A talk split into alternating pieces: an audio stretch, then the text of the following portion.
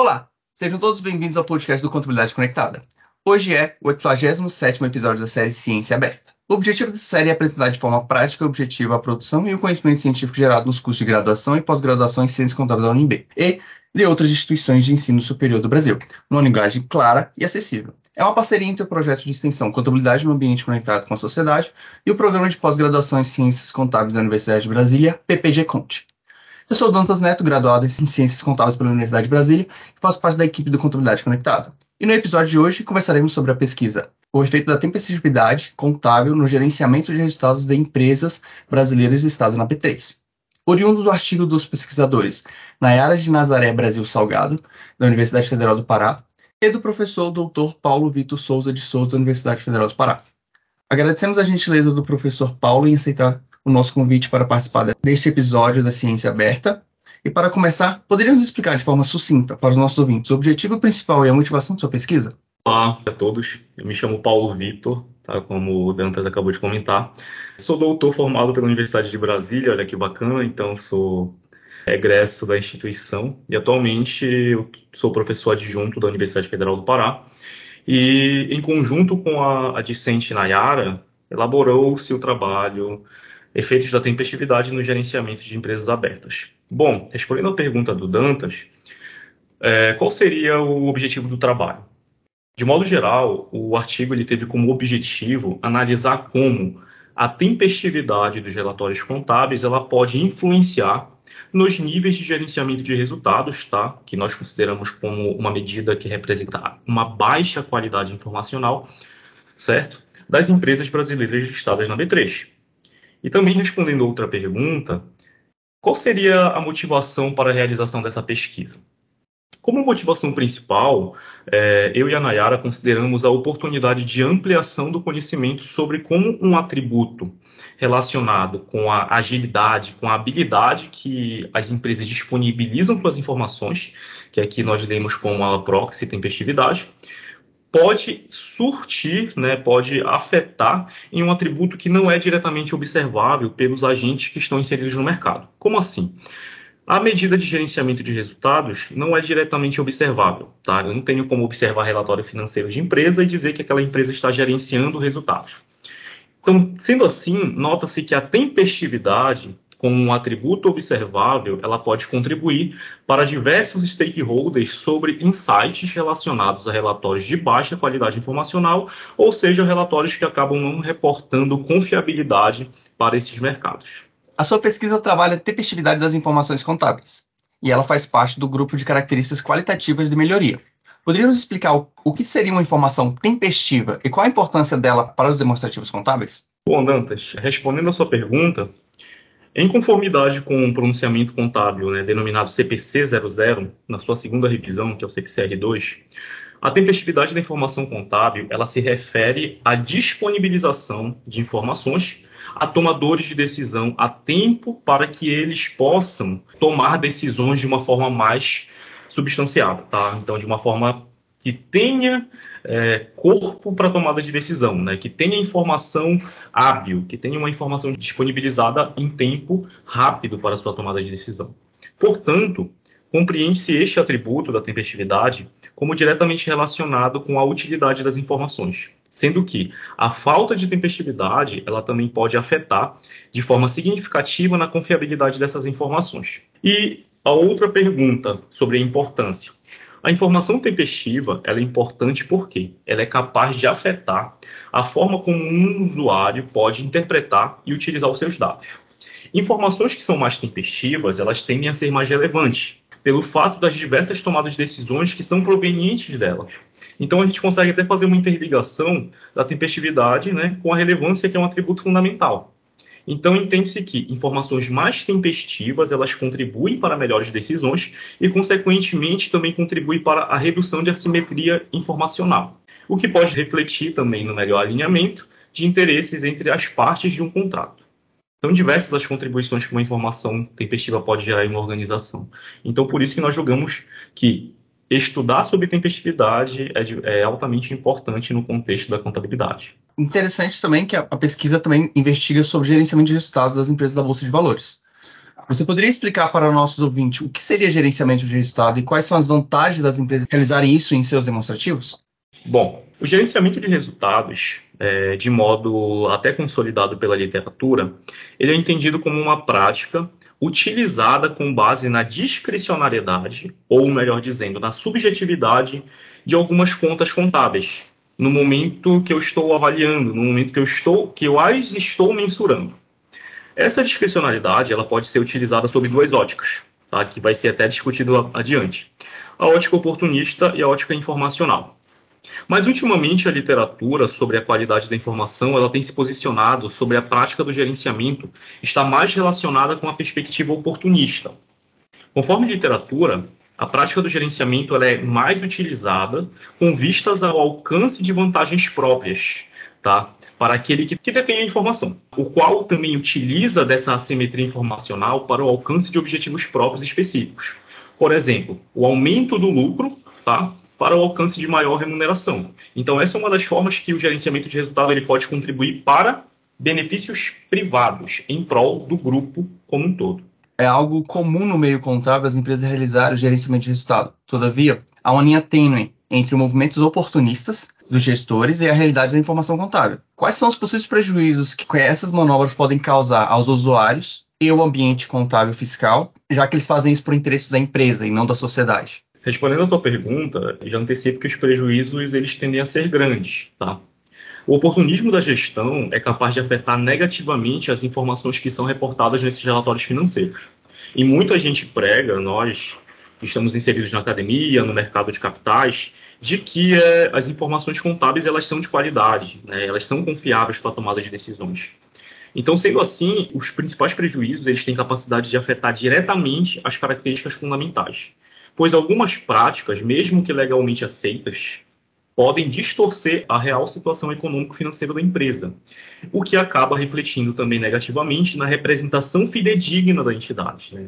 E representação fidedigna que todos já conhecemos que seria um atributo fundamental. Um exemplo de prejuízo pode estar relacionado ao lucro corrente da empresa, o qual pode estar distorcido para maior. Então, eu posso gerenciar resultado, gerenciando o lucro para maior, gerando assim uma expectativa de fluxo de caixa futuro que pode não se, se converter em dividendos para o acionista no longo prazo, certo? E isso acaba se relacionando com uma informação que ela foi prestada de forma não fidedigna nos relatórios financeiros, porque ela gera uma expectativa de mercado que não vai se converter ao longo do tempo, certo? Então, por isso que os, os prejuízos tendem a ser grandes, né? Porque eles acabam gerando uma expectativa que não será realizada. Quando você falou dos prejuízos, é meio que são os prejuízos intangíveis. Assim, eu não consigo mensurar o impacto do prejuízo real, ou eu consigo mensurar isso? Tem algum.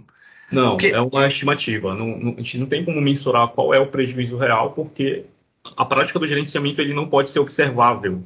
Então, a medida de gerenciamento é uma estimativa, né, que a, a gente mensura em um grupo de empresas. Então, desse grupo de empresas, eu tenho empresas que tendem a ter distorcer um pouco mais, ter mais resíduos, tem outras empresas que tendem a ter menos. Então a gente não consegue mensurar em valores efetivos. Então, quando a pessoa é lesada pelo fato de ter uma informação, um gerenciamento de resultado, a gente não sabe. A gente que é usuário da informação, a gente não sabe. E também a gente não sabe calcular o impacto disso, real. Então, é, não tem como. Então, a, a questão do gerenciamento, ela, por ser uma medida não observável, ela é importante de ser relacionada com outros atributos que podem chamar a atenção do mercado sobre empresas que podem estar utilizando determinada prática, tá? Mas isso não é algo que eu possa dar 100% de certeza, porque para mensurar esse modelo, ele é tudo baseado em estatística. Então, como ele é tudo baseado em estatística, ele é baseado em estimativas, em probabilidades de ocorrência ou não. E nesse caso, nem a auditoria pode dar algum ponto por, olha, você está fazendo gerenciamento de resultado, então você deveria tomar cuidado com isso. Tipo, não tem como. É uma observação da auditoria em relação a isso. A auditoria ela pode apontar algumas coisas específicas, por exemplo, olha, Nesse período, você está utilizando uma base de mensuração que não seria a que melhor reflete a situação econômica da empresa. Isso é apenas um pedacinho de um universo de coisas que podem ser feitas dentro da contabilidade e que podem estar relacionadas a gerenciamento contábil. Então, a auditoria pode captar de forma isolada pontos que podem contribuir para maiores níveis de gerenciamento. O caso, por exemplo, ah, eu estou dentre uma gama de possíveis valores de provisão para um passivo contingente, ou melhor, para um passivo com causas trabalhistas, por exemplo. Eu, com o meu, eu poderia mensurar aqui entre 50 e 100, poderia colocar 75, que está numa média, tá? dentre esses valores. Mas não, como eu quero reduzir resultado para pagar menos imposto, isso daqui é um interesse próprio da empresa, eu vou jogar essa, essa provisão para 100, para ter uma perda de 100 no resultado, diminuir a minha base tributária e pagar menos imposto, vamos dizer assim. Então, são ferramentas que acabam sendo utilizadas para alcançar interesses próprios, né? E a auditoria ela pode ter esse papel, obviamente, de minimizar essas práticas com base em alguns padrões observados. É uma coisa completamente subjetiva. Então, para o ouvinte que está escutando isso, esse gerenciamento oportunista ele é bem subjetivo, ele é bem aplicado, ele é algo pensado, ele é algo bem debatido. Não é algo apenas, não, bora fazer um gerenciamento aqui. Não, não, é algo bem centralizado, bem, bem debatido antes de realmente lançar isso no, no, nos dados contábeis, né, no balanço patrimonial, é, na DRE. Antes de tomar a decisão, porque antes de tomar a decisão. da empresa, que é o tomador de decisão, geralmente a gente, a gente depende muito do papel do contador, do profissional contábil dentro da organização. Se ele tem liberdade de tomar decisões, sem grandes influências da gestão, aí ele pode ter um nível de atendimento de interesse próprio não. Mas se eu tenho aqui o diretor da empresa, que fica em cima do, do departamento contábil, departamento contábil quer utilizar de uma mensuração mais fidedigna, mas aqui a direção, não, não faz isso, mensura por um valor diferente, porque utiliza alguma brecha na norma contábil e utiliza outro valor, mesmo que se afaste da realidade econômica, porque a gente precisa alcançar determinada meta. Então, se o cara ele tem um distanciamento da gestão e ele tem que obedecer ordens, infelizmente o contador tem que acabar se adequando, senão ele fica desempregado, né? Ficou perfeita essa explicação. E a gente vai para a próxima etapa, que é mais interessante, que é essa guerra. Na pesquisa é apresentado um conceito sobre teoria da agência dos pesquisadores Jensen e McLean. Poderiam explicar o que seria essa teoria e como os conflitos existentes entre gestores e usuários contábeis podem prejudicar ou melhorar dependendo da abordagem aplicada pelas divulgações contábeis? Hum, bom, bacana, boa pergunta. A teoria da agência, ela prevê uma relação existente entre duas partes. Todos vocês sabem, todos nós sabemos que no mundo corporativo, nós inicialmente para fechar qualquer negócio a gente tem que estabelecer um contrato. Nesse contrato, eu tenho a figura do principal, que pode ser considerado como acionista, como sócio, como dono daquela organização, o qual contrata um agente, que pode ser considerado como um administrador, um diretor, que possui capacidade técnica para gerir aquele negócio, para atuar em prol de seus objetivos. Ou seja, em resumo, o principal contrata um agente para trabalhar para ele mesmo. Só que o que ocorre? O agente também tem interesses próprios. E esse interesse próprio do agente, às vezes, acaba indo contra os interesses do principal. E essa divergência de interesses acaba gerando os denominados conflitos de agência, que é quando o interesse de uma parte do contrato acaba indo contra o interesse da outra parte. A informação contábil ela pode ser considerada como uma das formas que o principal pode ter para obter maiores informações sobre a real situação econômica de uma empresa. E quanto for maior a qualidade dos relatórios financeiros, menor tende a ser a simetria de informações. Tá? Então, eles conseguem ter um nível informacional, né, cada parte de contrato, mais próximo. Sendo assim, se eu tenho uma menor simetria informacional, maior tende a ser o alinhamento de interesse entre as partes, resultando assim na redução de conflitos de agência dentro de uma organização. Então, aqui nós temos todo esse arcabouço teórico que explica essa relação de agência, conflitos de agência e os mecanismos que reduzem esses conflitos, sendo que a informação contábil de qualidade pode ser considerado como um desses atributos de redução de conflitos de agência. Só para o ouvinte ficar ciente, a teoria da agência é basicamente a explicação de conflito de interesse dentro da própria empresa. Então, isso é muito comum, isso vai acontecer, isso vai sempre acontecer, não tem como acabar, tem como reduzir. Nunca vai acabar, mas você tem mecanismos para reduzi-los até chegar num nível de paz, vamos dizer, não de paz total, né? Porque a hora ou outra vai surgir novos interesses, novos interesses vão gerar novos conflitos, e novos conflitos precisam de novos mecanismos para minimizá-los. Então é aquilo. Dentro da organização a gente tem flutuações, períodos de altos conflitos, períodos de baixos conflitos, e a gente tá, tem que estar tá sempre tentando ponderar e tentando ajustar e alinhar esses interesses entre as partes desse contrato. Na pesquisa é abordado as qualidades dos lucros da entidade. Poderia nos explicar o que seria qualidade dos lucros e quais são as características determinantes para um gestor tomar uma decisão mais ajustada para a entidade? Bacana. Bom, um lucro de qualidade é aquele que melhor fornece informações sobre o desempenho econômico financeiro da empresa.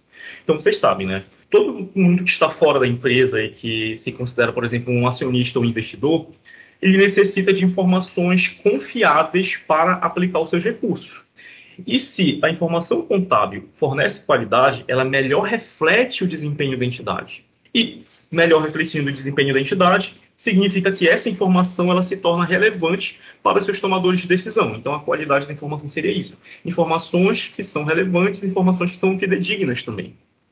Já acerca dos determinantes, nós temos alguns aqui para serem citados. Por exemplo, características conservadoras do tomador de decisão podem afetar a qualidade da informação. Os diversos tipos de métodos de depreciação e a oportunidade de escolha por eles também pode afetar a qualidade da informação contábil. As influências aqui no Brasil da legislação fiscal também são formas que eu tenho de influenciar a qualidade da informação. Operações extraordinárias que não são comuns dentro da empresa também podem afetar a qualidade, entre outros.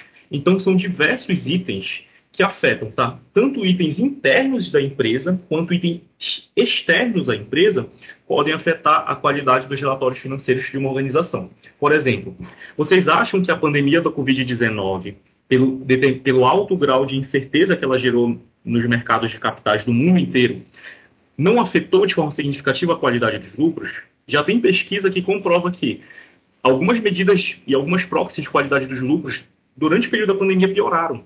Justamente por conta disso. A incerteza que é advinda do externo da empresa fez com que eu tivesse uma piora dos meus indicadores de qualidade entendeu? Então são diversos fatores que podem afetar a qualidade dos lucros de uma entidade. Poderia explicar para os nossos ouvintes como as empresas usam os normativos contábeis de divulgação de relatórios financeiros de maneira oportunistas?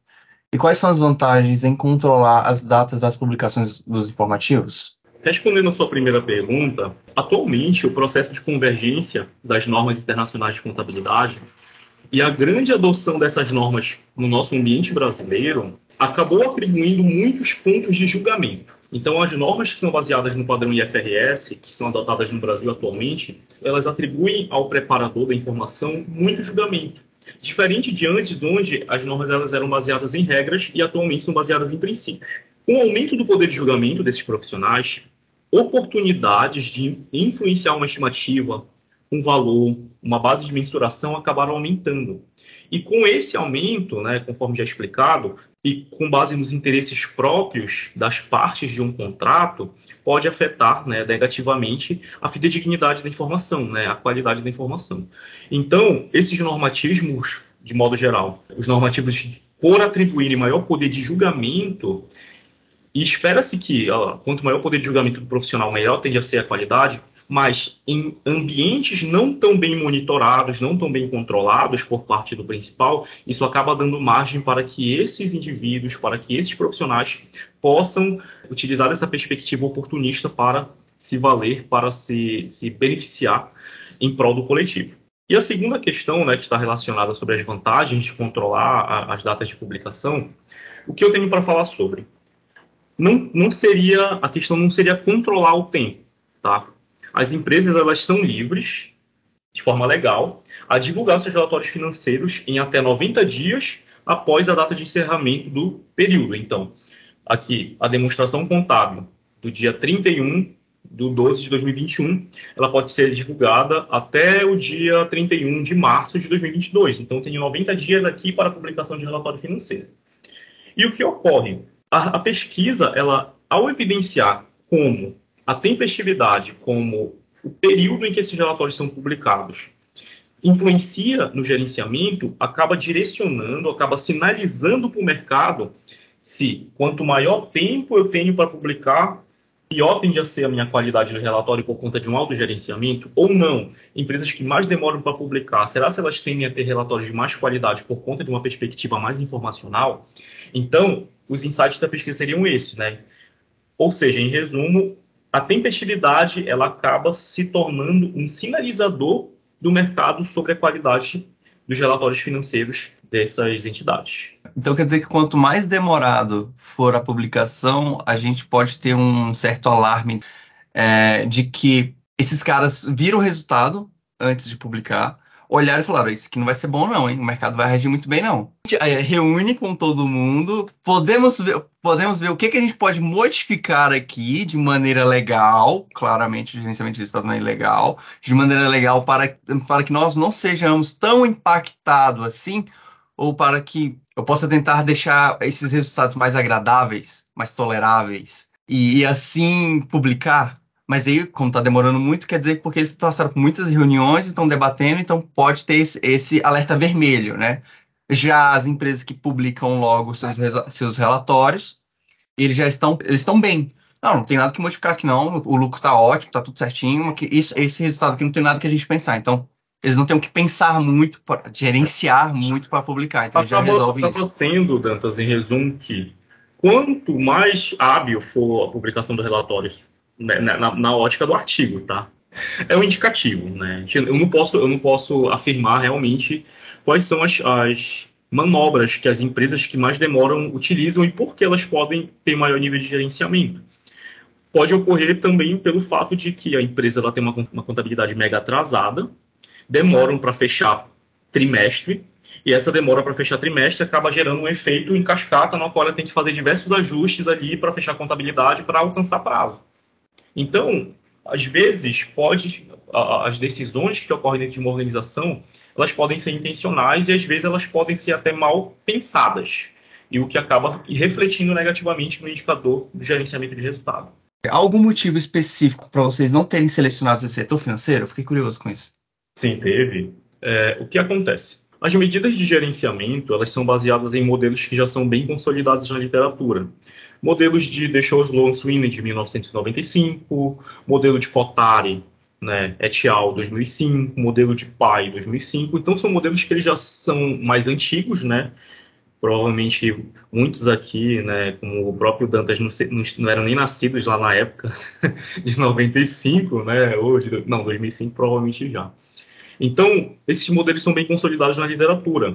E esses modelos eles apresentam algumas restrições relacionadas a algumas informações que o setor financeiro acaba não disponibilizando. O setor financeiro tem muitas particularidades em relação a algumas contas contábeis.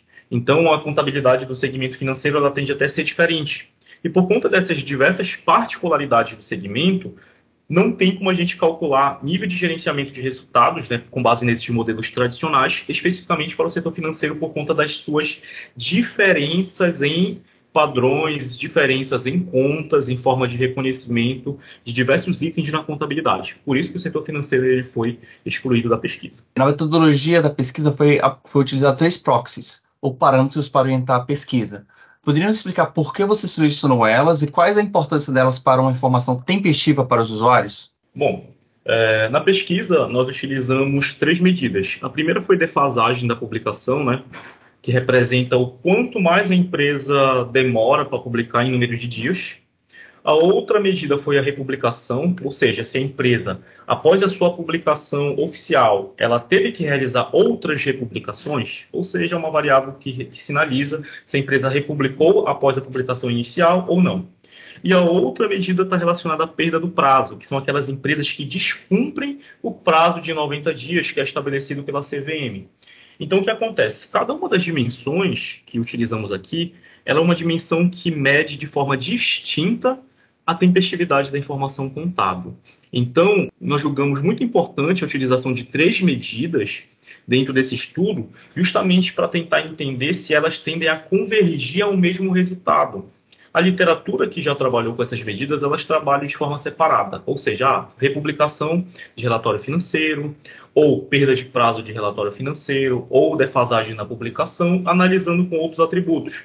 E aqui nós tivemos essa tentativa de unir esse corpo de literatura sobre tempestividade, tá? Tanto que o nosso artigo fala de tempestividade contábil e representa essa tempestividade de forma específica por meio de três medidas. Então, julgamos ser muito importante que esses acontecimentos que ocorrem nas empresas possam ser observados pelo mercado e o que o mercado ele possa com base nessas observações, né, inclusive da nossa pesquisa, ele possa perceber alguns padrões que ocorrem dentro de uma organização. Então, seria essa a importância da utilização dessas medidas de tempestividade no nossa, na nossa pesquisa. Então, só para fazer um link com aquela questão anterior, você está falando que a, a CVM, ela dá um, a CVM, em geral, né, dá o prazo de publicação de 90 dias, independente da data que seja de encerramento. Ainda há a possibilidade dessas empresas fazerem uma republicação ou atrasarem isso, e isso aumenta ainda mais o sinal de alerta vermelho dessas empresas. Perfeito, tá excelente do pensamento. A gente entende que quanto maior o nível de, de, defasagem, ou se a empresa perdeu o prazo, ou se a empresa tende a ter muitas republicações ou atrasar as republicações, isso daí já é um, um aumento nos níveis, né? Ou seja, é uma sinalização. É aquilo, quanto mais o mercado tiver aí bases de informação para melhor alocação de recurso, e isso a gente acaba gerando em nossas pesquisas, diversas pesquisas, principalmente na área de contabilidade financeira, melhor tende a ser nossa contribuição para esse grupo específico, que são os usuários externos da informação. No caso, vocês deram uma base de uma ótima forma de fazer um ranqueamento de empresas que podem ter uma contabilidade ou um, um valor empresarial ruim porque são arriscadas, perde a credibilidade. É, então, empresas que têm todos esses parâmetros, você pegar as empresas da bolsa, pegar todos esses parâmetros e fazer um ranking, bom, essas, talvez esse quarto aqui embaixo de publicação e publicação não seja tão vantajoso porque eu não confio nessas informações, pode, ter, pode estar muito averiguadas, pode estar muito defasadas ou gerenciadas. Então, talvez o lucro aqui, o fluxo de caixa, a prospecção futura não seja tão confiável. Uma empresa que vale a pena alocar recurso e talvez é, não possa trazer algum retorno, mas é um risco ainda maior porque eu não sei o que, se esses dados são confiáveis, realmente confiáveis.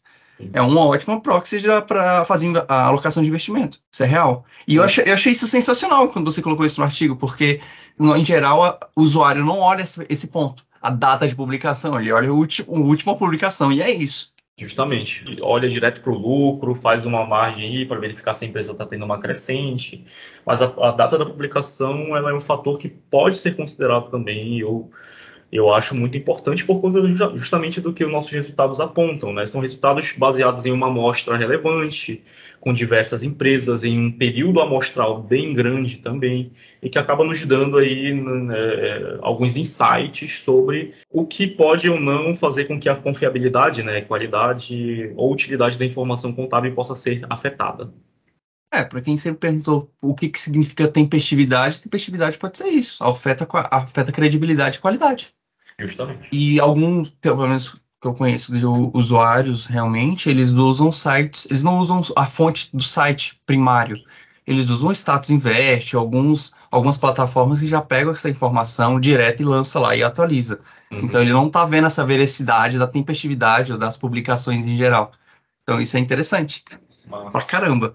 O resultado da pesquisa confirmou a hipótese definida, que há um gerenciamento de resultados da tempestividade nas divulgações de resultados contábeis. Poderia nos explicar como eles fazem esse gerenciamento e qual é o impacto para os investidores? Além disso, teria algum resultado que deixou você curioso ou interessado? Em resumo, tá, os resultados fornecidos pelos seis modelos da pesquisa apontam que a tempestividade possui relação positiva e significativa com o gerenciamento de resultados. Isso é, as empresas que demoram a publicar até mesmo as empresas que perdem o prazo de publicação dos seus relatórios, elas sinalizam para o mercado de capitais que há um maior nível de gerenciamento de resultados, tá? E os achados também denotam que empresas que republicam de maneira espontânea ou obrigatória tendem a ter um maior nível de gerenciamento de resultados. Então, os principais achados da pesquisa eles acabam fornecendo isso. Então, o que acontece? Como eu disse para vocês, o gerenciamento ele não é uma, uma medida observável. Uma empresa ela pode gerenciar resultado com base em determinado grupo de contas, outra empresa pode gerenciar resultado com base em outro grupo de contas. Então, cada uma ela vai adotar algo, é, uma medida ou uma, vai utilizar de uma ferramenta diferente para gerenciar resultado com base no atendimento de interesses próprios. Nessa pesquisa, a gente utiliza na variável de gerenciamento, que é uma, a variável de gerenciamento ela pode ser uma variável positiva ou negativa, certo? Porque representa o resíduo de uma regressão. Só que a gente utiliza aqui um módulo nessa variável. A gente não quer saber quem está gerenciando para mais ou para menos. A gente quer saber quem está gerenciando. Então a gente utiliza o módulo. Então, quanto mais, se a, mais próximo de zero tiver o índice, né, o resíduo dessa empresa, significa que menos gerencia, independente do, do, da direção. E quanto maior for essa variável, significa que mais gerencia.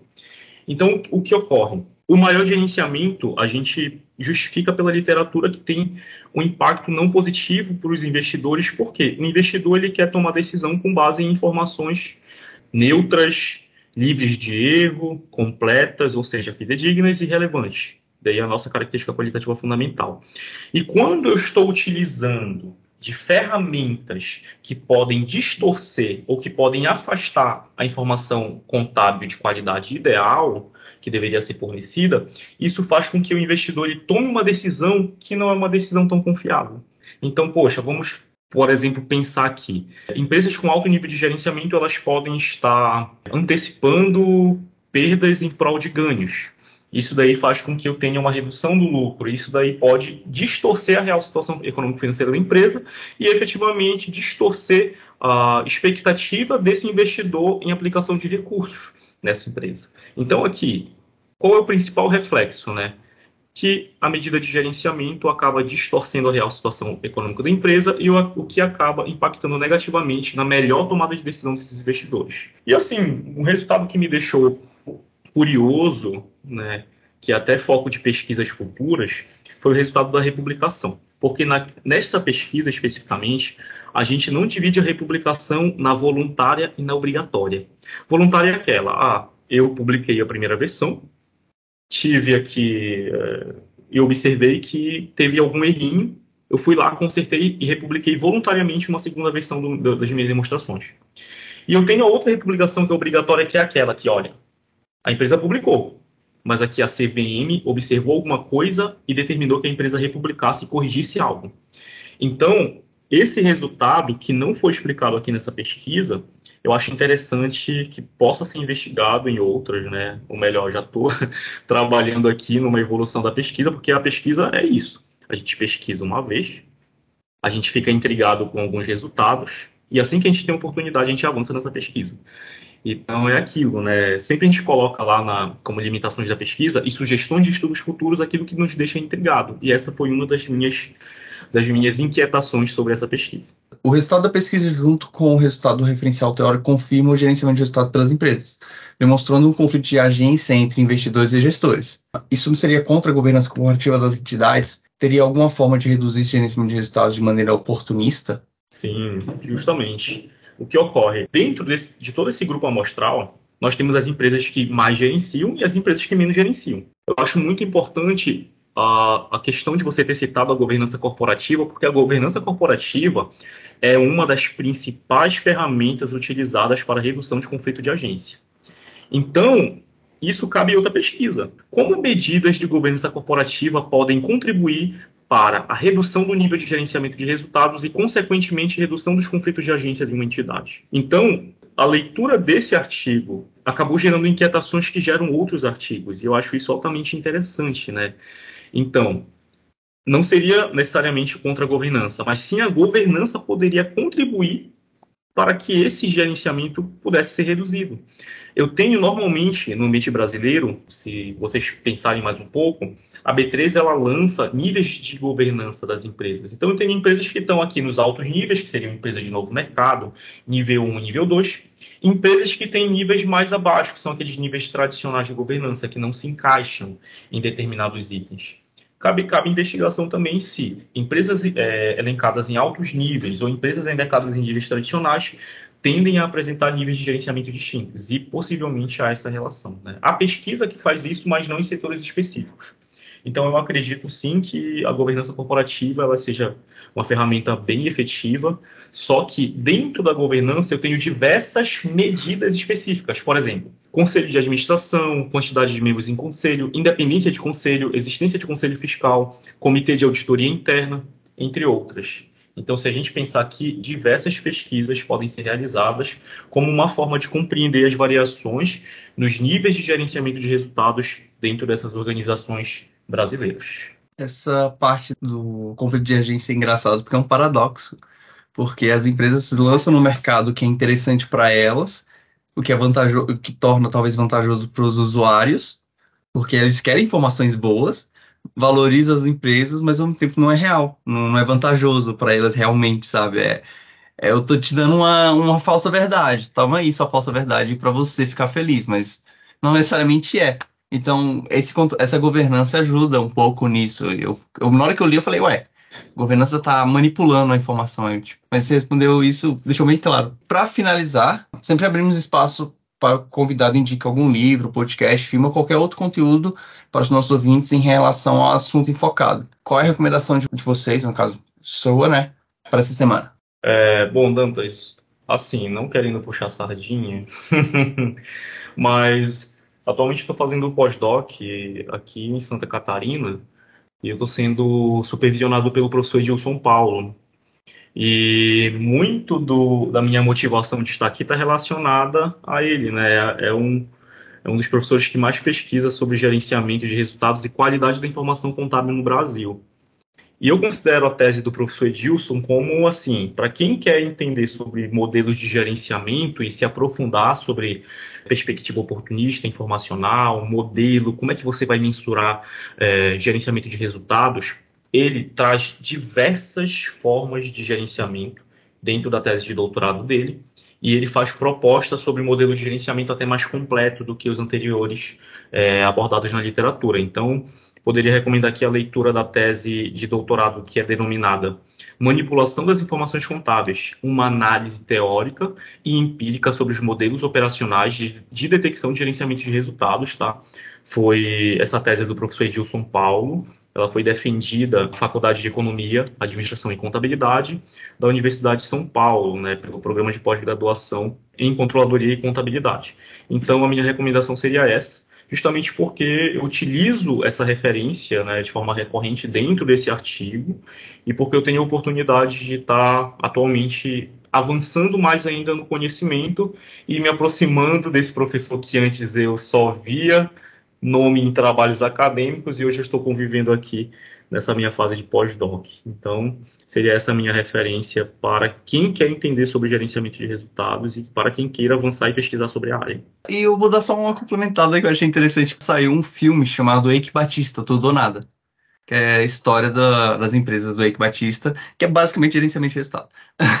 então, quem quiser de curiosidade, acabei assistindo durante a semana e foi bem legal. E trabalho muito isso também como é que ele gerenciava o resultado para ser vantajoso para os usuários, mas ao mesmo tempo não é vantajoso para a empresa, porque não eram informações reais, mas ele publicava como se fosse. Muito obrigado. Eu vou agradecer novamente a presença do professor Paulo em aceitar o convite e falar sobre a pesquisa realizada. Você gostaria de deixar algum recado para os nossos ouvintes? Deixar uma mensagem final aí? É, a mensagem que eu gostaria de deixar, acho que sempre eu acho importante a gente ressaltar a importância do projeto, né? Contabilidade conectada é, eu admiro bastante porque é uma forma de estarmos dando voz às nossas pesquisas, né? A nível de graduação e pós-graduação. Esse trabalho que a gente acabou de discutir foi um trabalho que foi gerado a nível de graduação. Lá na Universidade Federal do Pará a gente não tem pós-graduação ainda, mas nós temos alunos muito engajados, muito interessados em fazer pesquisa. E o trabalho ele conseguiu alcançar o patamar de ser publicado numa revista qualis, de qualizar, né? que seria a revista Asa Dom Conte. E assim, é, gostaria de, de ressaltar mesmo, primeiramente, de agradecer pela oportunidade de estar aqui com vocês, falando um pouco sobre, sobre essa pesquisa e que vocês sempre continuem acompanhando o canal, porque é muito importante para a nossa área, é muito importante para os pesquisadores e muito importante para os diversos indivíduos que estão querendo adentrar na academia ou que já estão na academia e estão querendo avançar.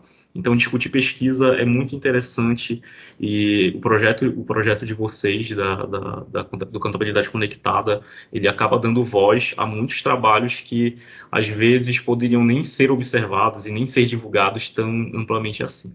Então, seria essa a minha, o meu recado para todos os ouvintes. Ah, perfeito, muito obrigado. É, é, sempre bom ouvir isso e ouvir que vocês estão gostando, vocês que publicam artigos, produzem artigos estão gostando, então para mim isso é feliz pra, car feliz pra caramba.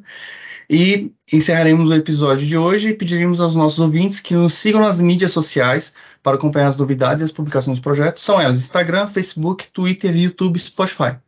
Até a próxima e fiquem conectados.